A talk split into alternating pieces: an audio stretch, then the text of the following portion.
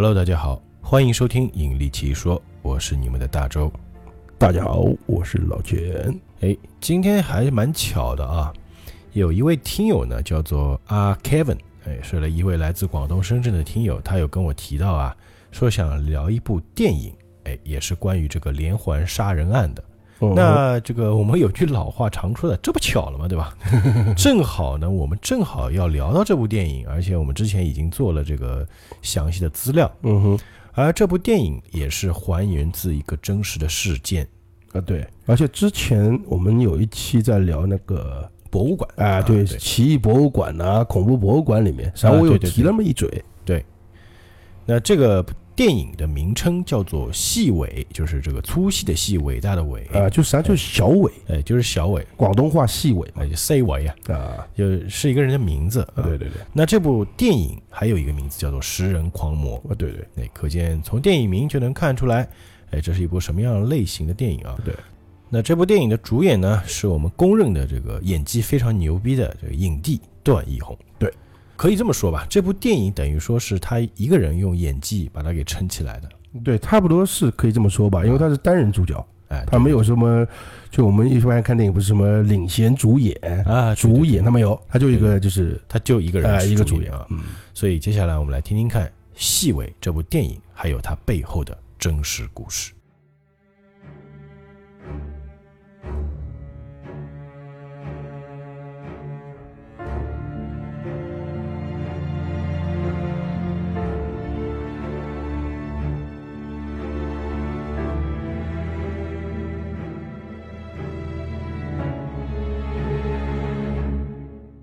讲到这个细尾啊，因为我们也知道这是真实改编的啊。哎，对，它主人公是有原型的，真实原型的。它是在泰国，嗯，发生的一件事情。它是在泰国，甚至在应该是在五十年代吧，嗯，然后甚至到家喻户晓的一个罪犯。当然，这个打打个引号啊，这不是什么好事儿，对吧？那个，就是因为当时被称为恶魔，甚至或者说魔鬼在人间啊。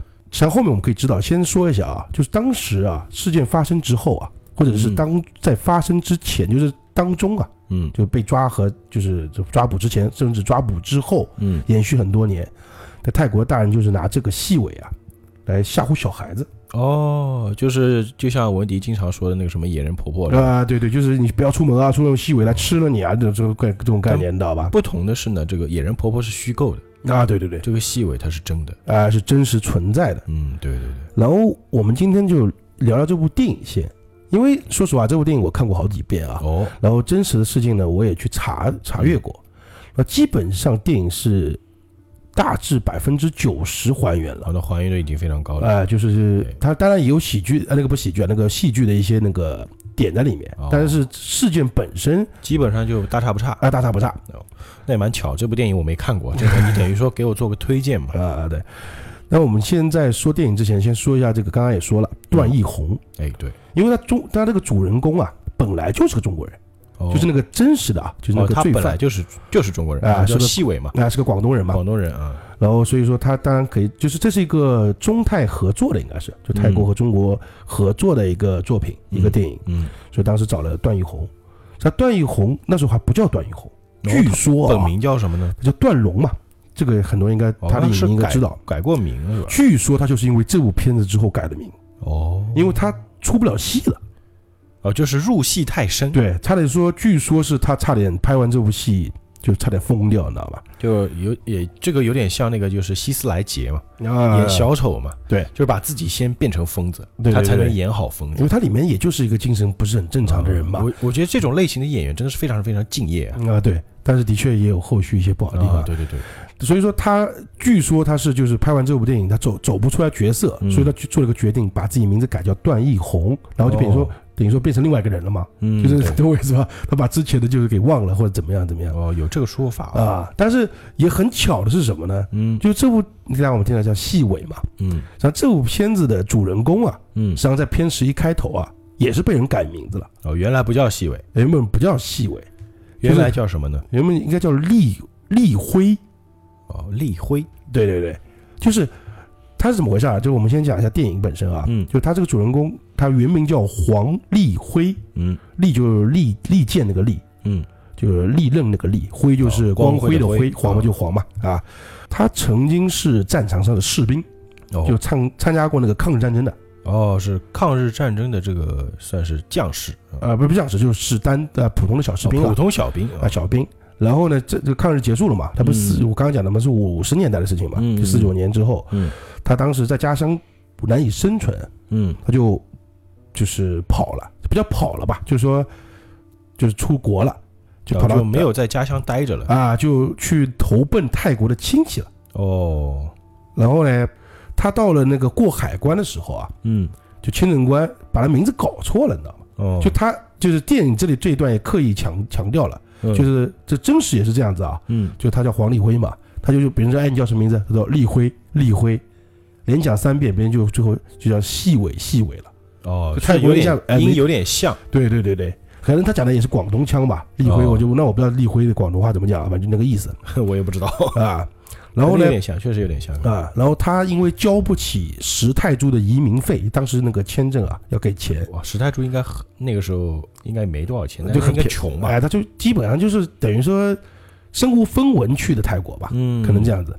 然后他当时就被剃了光头呢，关进了难民监狱，就难民营那种感觉也蛮惨的哦。啊。然后他从难民营出来之后，难民监狱出来之后呢，找了一个就是雇主，哦，然后就在雇主家里做那个打工嘛，就是小工嘛那种感觉嘛。嗯然后这里面也刻意，就是电影的本身，电影那个剧情啊，也刻意描绘了一下，就是他在他们家是不能吃菜的，就哦，只能吃米饭，就是给你饱饱饭不错了，就吃饱就行了，你就别想着吃好了。啊，对。然后家里的那个什么小孩子啊，小少爷呃，一个小男孩，就是整天也欺负他，恶哦，作剧啊，干嘛地位低下嘛。呃就不是就是下等人嘛，那种感觉吧。嗯，然后但是唯一呢，就是雇主的女儿叫 May，哦，对他还不错，就是会和他玩儿。甚阿妹啊哎、里面还有个很非常重要的一个细节，嗯。就是电影啊，就是一一朵小黄花，嗯，他把那个小黄花戴在那个立辉的，就是细辉吧，有故事的小黄花，啊，就耳朵上就是那种天真的那种，就是就是成年人和小孩之间的这种这种哦就是很纯友谊的那种感觉啊，很纯那个感觉，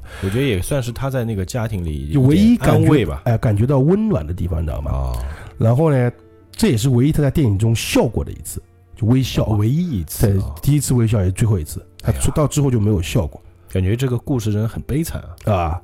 然后后面他就是他送的小黄花也被他的那个工友啊，嗯。就是踩踏，等于什么哦，就是等于说他最后践踏嘛，等于说唯一的一个有点暖意的东西也被毁掉了。我觉得这个小黄花对他来说就不仅仅是一朵花了，应该是啊。心灵的寄托啊。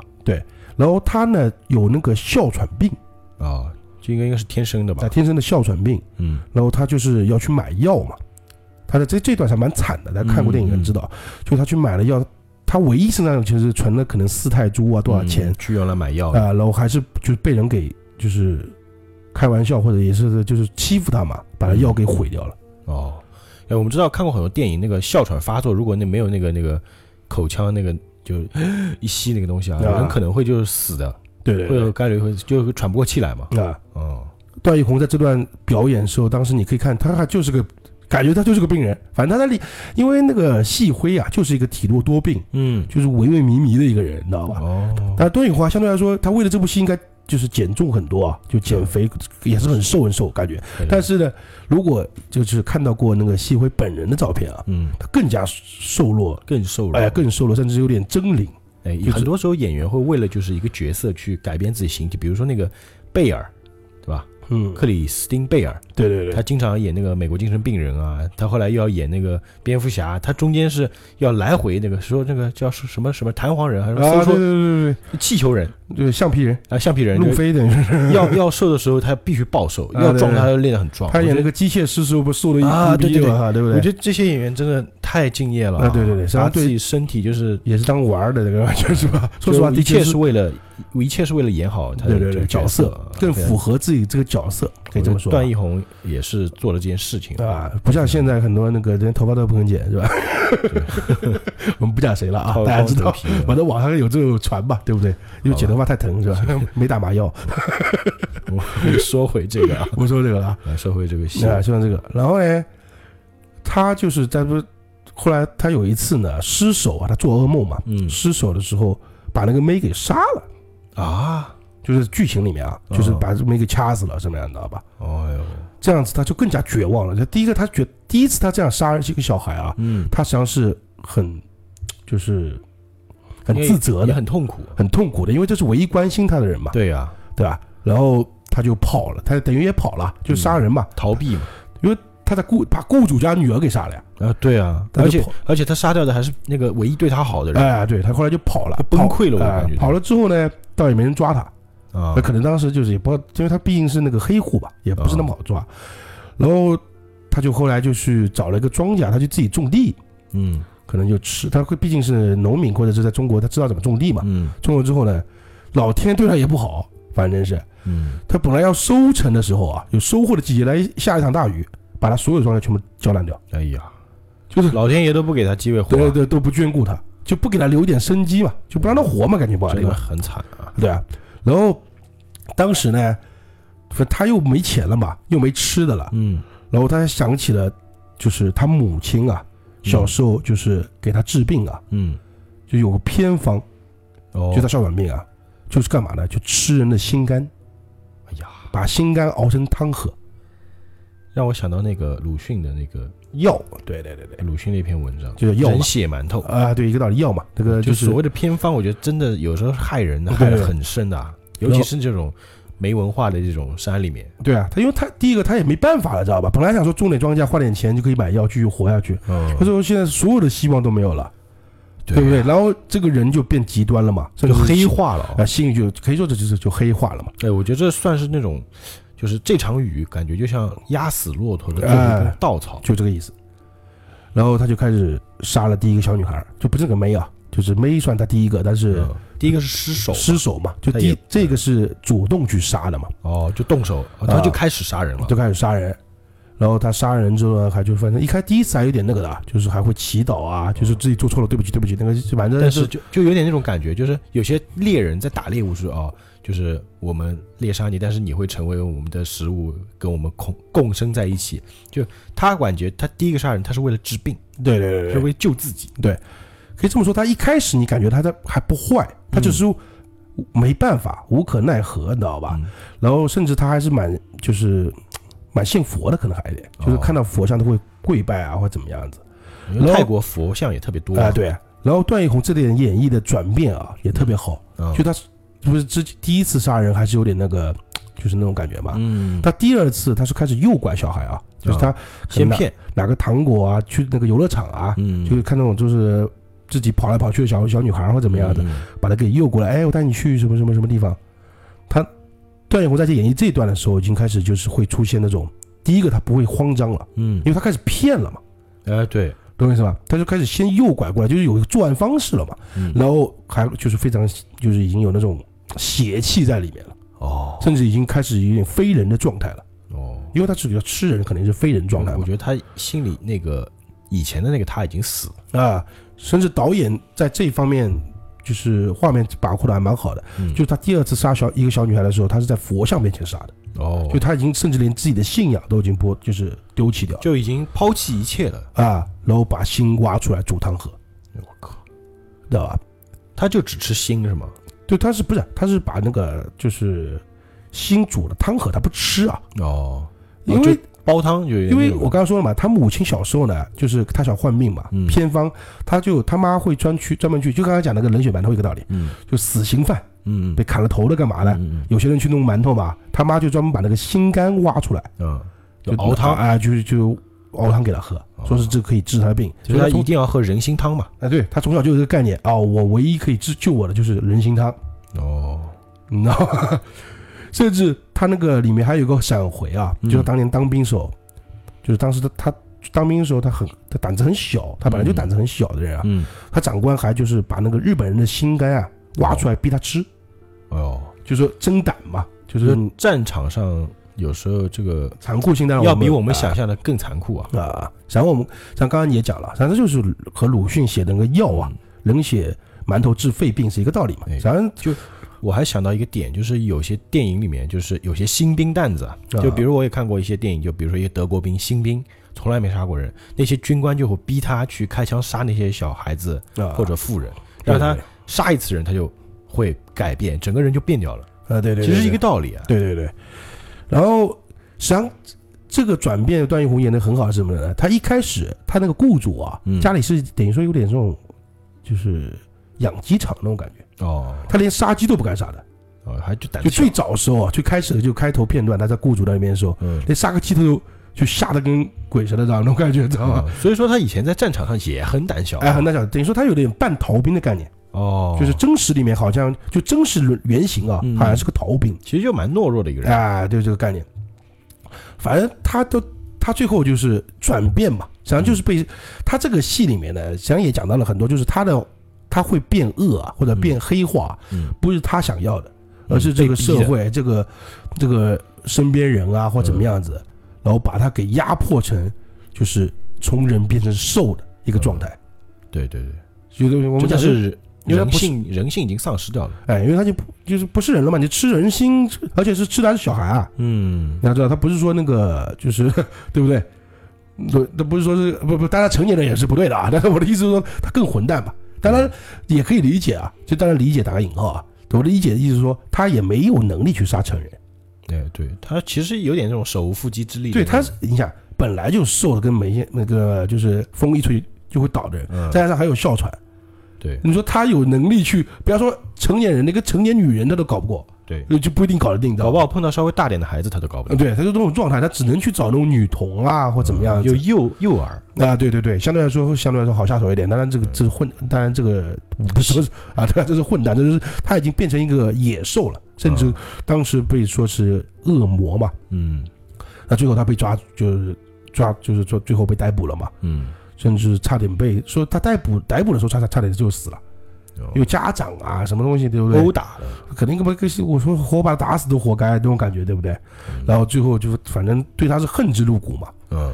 然后他最后到呃最后的结局啊，当然也很唏嘘啊，就是他被杀了嘛，死刑，然后还被制成了干尸，你就放到泰国那个干尸博物馆里面是吧？啊，对对对，然后是被钉在板上，他的就是他干尸还被做一个惩罚，叫勇士罚站。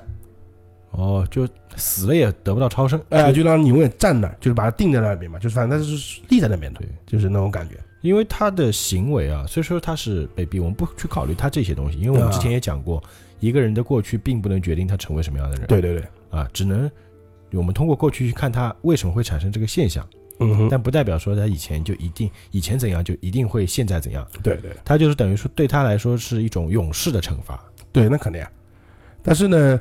他整整被在那边等于说是罚站，罚了六十多年嘛，从五十年代到现在嘛，对吧？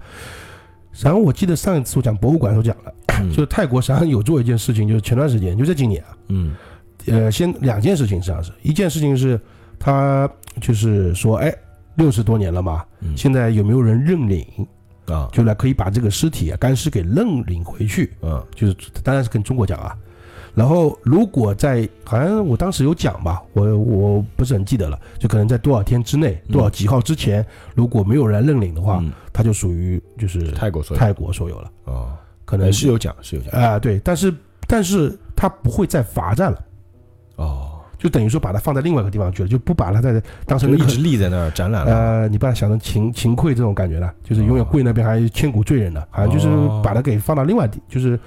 好像也不是安葬吧，反正就是放在可能在别的博物馆或干嘛这样子，但是不是以那种惩罚的状态去啊，就变成一件收藏品了，等于说啊，因为他之前前面都会就是他的那个简介就直接说这是就是什么恶魔啊，什么什么就是不反正不好东西都把他以前所做的事情都说出来，哎，甚至就是就是等于说这个是一个食人魔嘛，对吧？就是不是人啊或者什么，就反正很多简介的嘛，他可能就把这个给扯消掉了，为什么呢？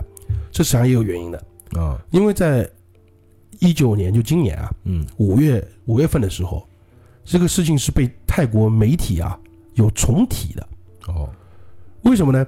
因为他们觉得这个食人魔啊，嗯，是要值得同情，甚至要洗脱他的部分罪名。哦，这个我觉得可以理解，因为现在的社会开始以人性为根本啊。那我觉得这个就是细微啊。他之所以会成为这样一个人，也跟社会脱不了干系，并不是因为他自己想要变成这样的人。呃，第一个是这个，第一个是我们能更加更加开化了，更加文明了，更加能包容一些事情了，或者是原谅一些人了。但是呢，还有个原因是什么呢？就是当时他这个事情，就是当时报道出来啊，嗯嗯。就他他口中自己诉说啊，就最后他承认罪行的时候，嗯。他说当时那个时年，那就是那个时代啊，嗯。那个跨度时间啊，所有被挖心肝的小孩都是我杀的，哦，他是这么说的是吧呃，？差不多有七七名还是八名这样左右。实际上真正就一开始他承认只有两名，哦，你懂我意思吧？哦这可能他有点那种破罐子破摔，不是替罪羊的概念，对啊，就是就是他自己承认，也有可能是被逼的，也有可能就是就是放弃了，已经就是啊，那既然如此，我就有点破罐子破摔的感觉在里面啊。呃，也不光是这样，啊就是实际上这个里面也有一个很奇怪的地方啊。啊呃，第一个，我们先刚刚我们说的是电影啊，这我们再讲一下那个现实啊，就我们现在就开始讲现实嘛。现实里面的确是和电影是差不多的，嗯他在他这被被关在难民营，被剃光头，然后嗯亲戚把他领出来，就是把他给保释出来嘛，等于说是，哦，然还是有还是有亲戚的啊。啊，这不是他去投奔亲戚的嘛？但亲戚把他领出来就不管他了，等于说把他给安置在刚刚说的一个供应鸡肉的地方，嗯然后杀鸡拔鸡毛就做这个事情，吓吓的人嘛。而且他不会说泰语，因为他毕竟刚去嘛，等于说刚哦对对。他不，上是他不会说泰文语言不通。啊。然后直到后面，实际上基本上就是什么，刚刚我们讲的个什么救命药啊，什么什么，嗯。基本上都是和就是电影是完基本还还原的，哦，对，就是他被人排挤啊，被人看不起啊，嗯，就这个都是真实的。哎从立辉变细尾啊，嗯。因为你不觉得细尾听上去更加就小伟，嗯，你不觉得更加就是好像就是也蛮可，有一点亲切的感觉，但是有点可怜的感觉。对，实际上就是在贬低他吧，就是你啊连真名都没有，对对对，就是从头到尾就是你连真实的名字别人都就是给你取个外号了，等于说是你发现这种感觉吗？对对对对对，而且他电影里面这里一再强调，他不是段奕宏连续三次嗯就说我黄黄立辉、立辉、立辉，就是他实际上是很需要尊重的嘛。对然后我就是我我叫立辉，不叫细伟嘛。但是最后是最终还是没人在乎这件啊、事情。甚至那个那个我们刚刚说的那个干尸啊，就是细尾嘛。哦，就他到最后，他实际上都没给他明，这这就是给他一个真，把他真名讲出来，对，只是大家知道这个事情而已没有给他证明。啊。对，和刚才一样啊，就是他在就是种地啊，什么东西，反正经历所有事情之后，他想到了母亲，就是那个偏方的事情，嗯，他就就是自我救赎嘛。但是当时民间传说啊，嗯他是强奸了小女孩后，接着再活挖心肝。我靠，这个这是真实事件。呃，不是传传传闻，就是别人说，哎，就是等于是这个这呃这么说呢我的。意思就是说，这个是就是真实事件的民间传闻啊，就是对对对，电影里不是电影啊，这这真的是现在现在现现在讲的全是真实的事件，就那个案件。电影我们讲完了，知道吧？电影实际上它本来就很简单一件事情吧，嗯然后就是在生火熬药煮着吃，嗯又或者在那个儿童游乐场用玩具，还引诱男童，就不光女童嘛，然后到哦树林之后开膛破肚，就直接男童就直接杀，女童呢还强奸。嗯。然后最最后一次，他在作案的现场被警方捉那个抓抓获的时候呢，他正在生火，正在要就哎正在要煮汤，等于说是。哦。因为当时警局发现啊，除了那个细尾被证明的所那个发生那个案件之外呢，嗯。泰国的其他地区啊也出现了儿童心脏啊被挖的事件啊，啊，总共有七起，刚刚讲了嘛，七起。那细伟一开始的供词啊嗯，是表明两起。是他做的，是他做的，嗯。实际上就是我们就是电影，它这里还是讲讲的很真实啊，嗯。电影里面就两起，哦，就两个小女孩。就演出来的嘛，啊，演出来就是两起，他没有说他是很多，我觉得这点可能的导演也是有就是就是不就是考察比较考察的比较，较详细或怎么样子，因为我觉得也是你不能把罪名全放在一个身上嘛，对但的确因为没有证据嘛，啊啊。但是呢，因为当时警察急于破案，嗯，因为他杀小孩肯定死嘛，对啊，肯定是死刑嘛，对，然后当时那个工作人员呢是这么跟那个细伟说的。嗯，他说你是外国人，就是不是泰国人嘛？嗯。你只要在法庭上承认，你说这几年的儿童遇害案都是你一个人所为，嗯，我就放你回国这个完全这一听就是骗他，啊，就不不杀你，你就可以回去了。就你把这个事情包揽在身上，因为不然他也无就警方无法交差嘛，他找不到其他人了，知道吧？啊，对对，就，好不容易抓到一个现行，就是真就抓了个现行嘛，等于说他在那里烧汤煮汤什么，就别的他根本就没线索，你知道吧？但好不容易有这个，你就说呗，对吧？就全放你身上就 OK 了嘛，是不是？但是我这边有个疑点嘛，就是之前你说就别的地方也有发生，就小孩子挖心脏这个事情，对。但是我在想，这个别的地方，所谓的别的地方，离他发犯案的地方远吗？反正他的意思就是在泰国的几个地区，嗯，因为如果是发生的，就是距离他这个所犯案的地方比较远的话，嗯，我觉得他根本没有这个经济能力去去到那些地方。对啊，但是而且而且他毕竟就是又很穷又很弱，啊，你说他还要奔波那么远去，我觉得不太现实。不，你要这么去理解啊，就是当时那种情况啊，因为他是被抓现行的，嗯，就他杀人吃心肝是。肯定是真真实的，这不是假的。对，但是他到了多少个人，没人说得清楚。他自己说是两个，但是问题是，当时抓到他的现行的不光是警察，还有民众，所以说很多人就之前不知道，就是这些杀小孩的会怎么去处，为什么要杀挖心肝嘛？这一看到这个，那他们情愿相信，就他做的呀。对，因为以前没有任何怀疑的目标，现在有一个，那就全都怀疑你。当然。就刚刚才我也讲了，就是人心就是这样。哎，他就不说了嘛，就是全你们泰国全部的小孩都是我杀的，嗯，他就把这个全揽身上了，嗯，那我就被直接枪决了。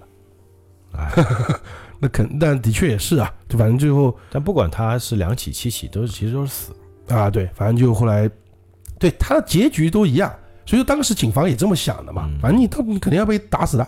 但是我觉得可怕的是什么呢？如果这个七起并非全部他所为，说明还有人在这么做啊！对啊，但是没被抓到，他是个替罪羊嘛？他这就是替罪羊嘛？就是说后现在不是今年五月份有人给他平反嘛？嗯，因为刚才我讲他那个干尸啊立在那边，他的牌匾上面是食人魔会吃人的人类，嗯，就实际上是把他给弄的跟就是怪兽一样，就是个怪怪物啊魔那个恶魔的概念嘛。嗯，实际上当时就是泰国这件今年这个一五年啊，嗯。有一万多人，就是联名，嗯，说哎要去给他平反，哦，这么多人，就是我觉得这点还是蛮难得的啊，就是大家觉得说，毕竟现在看了，我们要就是让案案件更公正性的还原，嗯，对吧？你不能说是因为现在对吧？我们说实话，你不能说就是成年旧案去翻案了，对对对对，但是那个刚刚我说的细尾到底。有没有挖心肝的？嗯，这是肯定的。因为我刚才因为被抓现行，哎，他是被十七名警员，还有将近加上那个围观群众啊，将近五十个人哦，就亲眼看到这件事情。哦，围追堵截了已经。哎，而且指认了作案工具，嗯，还有那个掏儿童心脏的手法了。嗯，当然是他也还原现场了嘛，嗯，或怎么样怎么样，甚至他的一些烹饪内脏的器具啊，嗯，还有那个器具里面的残留物啊，都是在的。就代表他证据确凿，他杀杀小孩和挖心肝、煮心肝，这都是真实的。嗯，就是他这件事情，他不是说冤枉他了，就不是说是完全就是说 OK，就抓一个替罪羊做这样做。他的确有做这么混蛋的事情，非常恶确实做了。但是，但是呢，细伟跟其他的七宗案件有没有关系呢？这个实际上说实话也真的不能完全确定。嗯，因为他等于说。因为之后就没有这个事情了，嗯，反正就是他按照他们啊，对对对，他被抓被枪决之后啊，这个案子就不再出现了，那基本上就没再出现了，你知道吧？然后，那我们这里看一下那个就是警方记录的作案时间地点啊。刚才你不是问我嘛，对不对？总共他总共七起嘛，加七起还六起嘛，就差不多。实际上，他好像就在这就在一个地方。我来读一下吧啊，就是呃，佛历。二四九七年其实是公历的一九五四年，你就直接讲，就读公历啊。对对，一九五四年五月十日，地点是巴蜀府，那个叫什么？这个怎么念？不会念啊，是个泰语的。然后是一九五四年六月二十，地点也是这个巴蜀府，是同一个地点。啊，一个是五月，一个六月嘛，隔了三十天。嗯。然后是一九五四年的十月二十七日，地点也是巴蜀府，但是是另外一个县了。对啊，叫这个真真真不会念。然后是十一月二十八日，地点是曼谷火车站。嗯，然后又到了呃，又过了三年，呃，一九五七年的二月五日，地点是泰国佛统府大佛塔。嗯，然后又到了一九五八年是一月二十七日，地点是罗永府直辖县。然后所有的遇害儿童都有一个明显特征，就是心脏和肝脏会有其一被挖出来，或者两者同时丢失。对，所以说当时细伟在那个一九五八年啊，嗯一月二十七日，嗯就是最，咱那就是最后一个一起啊，嗯当场被捕的时候，就是那个罗永府直辖县啊，嗯，他是在那个那一起事件里面，就是当场被捕的。哦然后他当时承认的案件是两个，他说，哎，他自己说就是我杀人，我把心肝挖出来吃了，嗯。曼谷一个人，佛统府一个人，哦。就他承认的是两个人。然后在一九呃五八年一月三十七一日呢，也就过了四天。啊、就是七十二小时嘛，嗯。这他就改口，就是刚刚我说的，泰国发生的七大儿童被害案，六具尸体全是我一个人干的。哦，就这个四天时间啊，三天吧，对，刚才我们讲了为什么嘛？因为骗他嘛，说你如果承认，你就可以回去嘛。嗯当时他也是没什么文化，那时候胆子又小，被吓一吓，也基本上就，就是诱导他哄骗下面，他也就承认了，嗯供认不讳了，这很正常。实际上在当时啊，真的有笔录，因为刚刚不是你刚刚听听我说完了吧？你有一个七个儿童被害，六具尸体，嗯，是不是还还有一具呢？还有一具，实际上有个幸存者的哦，没死啊，啊。他泰国一个幸存的小女孩笔录档案呢，她是见到了凶手相貌的。哦那根本就是描写描述出来的相貌是不是细微？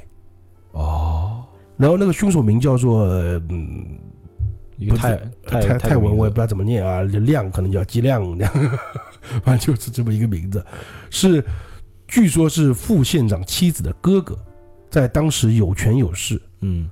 而且有人发现就这个嫌疑人的裤子口袋里也有肝脏和肉片，哦，但是呢，但这个人没被抓是吗？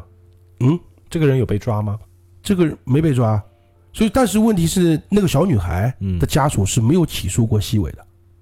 哦，因为他们觉得不是他，不是细尾，不是细伟，但是呢，你刚刚也讲了嘛，他是副县长妻子的哥哥，嗯相对来说是有权有势的，嗯，所以说没有抓这个人。哎呀，知道吧？实际上就是这个细尾啊，还有很好玩的地方是什么呢？就当时啊，就在不是当时，就是一九年，就今年啊，嗯然后后来有去采访他的工友，嗯，就是或案件重演重经过这么多年了，呃，就是再去采访嘛，就把当年的事情再说一遍，就翻案嘛，那种感觉。非常可笑的是什么呢？就是因为那时候很多人排挤他嘛，对，笑话他这样嘛，嗯所以说就开始有人说，就是他会什么会飞天啊，会 会遁地，会隐形啊什么的，你知道吗？就开始胡说八道了，也就是说他是个恶魔，就嗯吃人之上瘾了，就是他是个恶魔的化身这种概念，你知道吧？我觉得他们只是想上电视而已，因为你指泰国人相对来说比较迷信吧，嗯，对？他可能就会有这种感觉，就是说他不是恶，魔化身啊，他就不是个人，他为什么会吃小孩心肝呢？因为他不是人，，嗯，他就是从地狱爬下来的恶魔。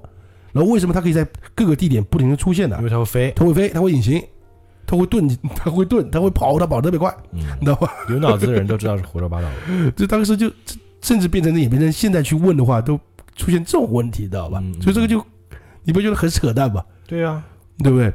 而且当年那个同期的报纸啊，嗯有些是就五几年的报纸呢，嗯就被一些民众保留下来了。嗯就其中那个关于那个食人魔啊，嗯。就像我刚刚说的，嗯，他把把它给保留成那种惊悚的那种，就是 就改变成惊悚故事了，呃恶魔在人间那种感觉，你知道吗？嗯，就是反正就是漏洞百出嘛。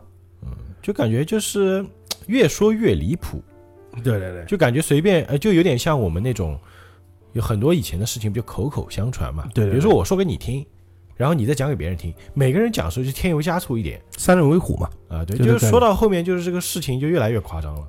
对，嗯实际上我我觉得它里面有一句话，就是在在在这件案件的时候啊，最后他们就是这个，就是这个就是勇于改变的组织，嗯就是我们要正视历史。他们的口号就是啥，就是我们不能说就有漏洞，我们不能把这个漏洞呢做宣传，嗯因为我们要让真相还原，啊，而不是说是就是在胡说八道，对吧？嗯那种感觉。所以我觉得它里面有句话，我看这里面这个就是这个报道里面啊，有句话说的蛮好的，就他说我们要做的，除了唾弃杀人者细微的极端行为，嗯还应从教育中修复漏洞，让其余罪行不再被掩盖，让真相不再被歪曲。历史怕的不是忘记，而是重演。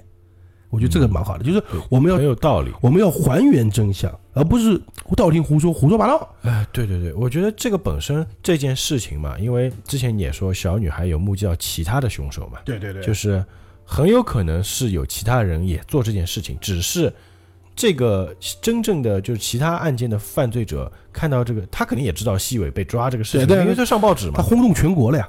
轰动全国，他反而会觉得，哎，我犯的罪行他都背了，我只要以后不犯，对对对，那我就不会被抓。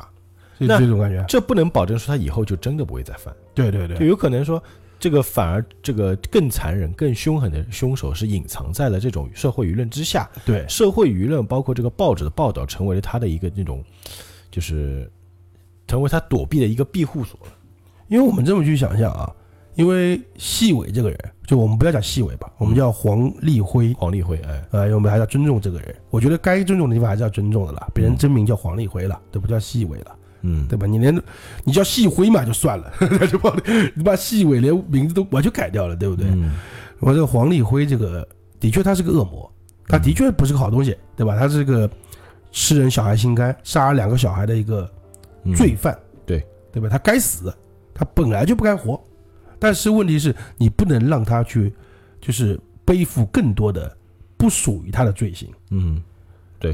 不对？是这个是这个道理吧？就像我们以前讲那些就杀人变态，嗯。就是呢像那个什么夜行者也好啊，嗯，或者是那个泰迪那个，对吧？那个啊啊那种就是高高智商泰德邦迪。啊，，泰德邦迪那种人，我们也不能同样说，哎，他他自己说自己杀了一百多个人，嗯我们就相信了，就能相信警察要去取证。证实他只有杀了五，觉得他只有杀了十个人，他只有杀十个人，嗯。你不能说啊，我我觉得我我就杀两百个，怎么样？我最牛逼，我杀了六百个，甚至有人说是自己杀六百多个人的嘛，嗯我觉得有对对个，像这个他也是一种，就是也是个变态心理嘛，对就是我要我感觉自己反正反正我结局是一样的，天不怕地不怕，反正不是死刑，不是死刑就无期，那我还不如让自己分，你就跟名，他有一种就是我不能这个名垂千古，也要遗臭万年。对对，就是有这种人嘛，这种本来是变态嘛，对不对？嗯？这个我们不能提倡，这个必须警察得还原真实，嗯你到底做了多少案件就多少案件，嗯反正你的做的事情就已经会被惩罚、被判决，嗯会有最急的极刑来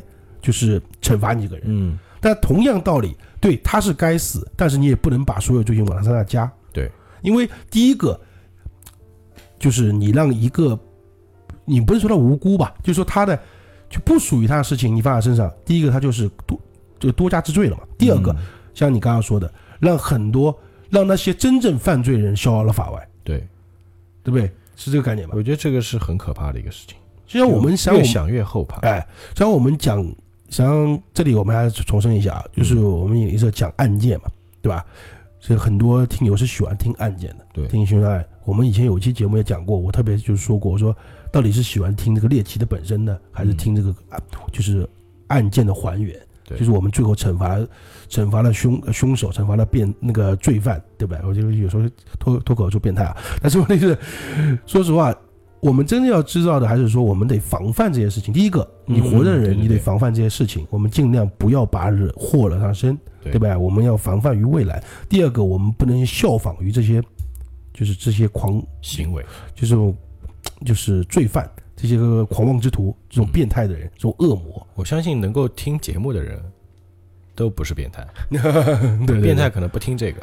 对啊，所以说讲到西辉这个呢，第一个呢，我挺推荐大家去看一下这个电影的。虽然说我刚刚前面也讲了一些剧情啊，我也要看哎看一下，因为没看过。但是我还是我是大致讲的，我是故意没有讲的很清楚，因为它里面还是因为我们做最最案件它本来就是这么回事儿，嗯。实际上你也它也没有多是多加多很多那种影视的夸张手法或干嘛，它只是把把它变得更戏剧化一点，因为它里面毕竟增添了一点相对来说符合人性的东西。刚刚我讲的小黄花，嗯，这个应该真实里面应该不存在的，啊我这可能我觉得应该是吧，对吧？但是他被那个就是侮辱、被欺负这些啊这都存在的所以真实所以。说，再加上段奕宏的演技，把这部戏活活撑起来，而且这部戏是不是是一部算起来算是一部冷门电影？哦，所以我没看过。哎，对，知道人实际上并不多，嗯，大家非常推荐去看一看。这部电影，因为它是个小成小成本制作，嗯，又是很在是两千零四年的一部电影，哦还算很早了。哎十五年前。嗯，然后段奕宏那时候还没，说实话，段奕宏那时候还没成名呢，啊。对，还没成名呢。而且段奕宏说实话，他也本来也不是那种高调的人，哪怕他做的影帝他一直很低调啊。很低调，对吧？就我是个演员，我并不是个明星嘛，像那种这种概念嘛。所以说，我觉得这种片子呢，我们还是要去看的。为什么呢？它的初衷并不是说让你去看它有多猎奇，所以说我是觉得这部片子叫细灰细尾啊，细尾细尾更合适。叫食人恶魔呢，有点就是为了博眼球啊，就更娱乐化了，你知道吧？就类似于德州杀手德德州杀人啊，电锯杀人狂那种感觉，对吧？实际上一下就感觉就是为了猎奇，为了血浆，为了血腥，为了。暴力为了惊悚而取的名字了，嗯，这个细尾的话，你感觉到它里面的无奈，感觉他的感觉他的可怜，感觉到他痛苦，感觉他的痛苦，嗯，所以说这个实际上也是一种告诫性的一种电影，对，还原传，这是它属于我可以说它是一个传记电影吧，不能因为它是真实嘛，真实改编的嘛。我个人的感觉就是，我听这个事件，包括听电影的一个剧情，其实这个整个事件它并没有什么太多的悬疑，它并不复杂。而且这个人他也不像以往我们讲很多什么高智商犯罪啊那种很变态杀手啊，他只是因为以前我们看很多什么所谓的变态杀手，他是为了满足自己的那种变态心理和欲望啊。但第一个这个细尾他是被逼无奈啊，而且就是真的是已经被逼到了人生的绝境，就是已经是最最底层的人了。然后而且他的就是整个犯案的手段也非常的就是低级。呃，低级，主要真正可以叫他低级吧？对对对，甚至他就是一个完全没有文化的人，甚至他在对簿公堂的时候，他也完全是被人哄骗，对对，导致他去接受那些不属于自己的罪行。对对对，我觉得他与其说他可恶可恨，不如说他是可怜，对，可悲吧？啊，所以说一九年今年呢，就是有刚刚也说了嘛，一万多名志愿者联合签名，希望把那个细尾就是干尸啊进行火化。然后举行正式的葬礼，嗯，但是现在好像还没有就是做到这件事情啊，好像那个干尸还存在啊，我不知道不可能也有，但是我现在最新资讯我没有查到，嗯，因为他毕竟对吧，我不知道什么情况，反正按道理来说应该是还没有，嗯，因为不是那么简单的嘛，毕竟放那边六十年六十多年了嘛，对不对？对对对对，他就要走很多流程吧，对对对，呃，那这部电影呢，也这边就推荐给大家，叫做《细尾》，或者你在。呃，网上去搜《食人狂魔》，但是你注意要搜主演是段奕宏，你才能找到这部电影啊。嗯，那大家自己去找资源吧，这个我们就不提供了啊。好吧，那这期节目呢，我们就把这个故事讲给分享给大家听。然后我们这个节目是在喜马拉雅 FM 独家播出，也非常欢迎大家在收听的时候注意，哎，三件事情啊，素质三连：点赞、转发加评论。对，非常感谢大家支持引力社。那我们下期节目再见。愿引力与你同在。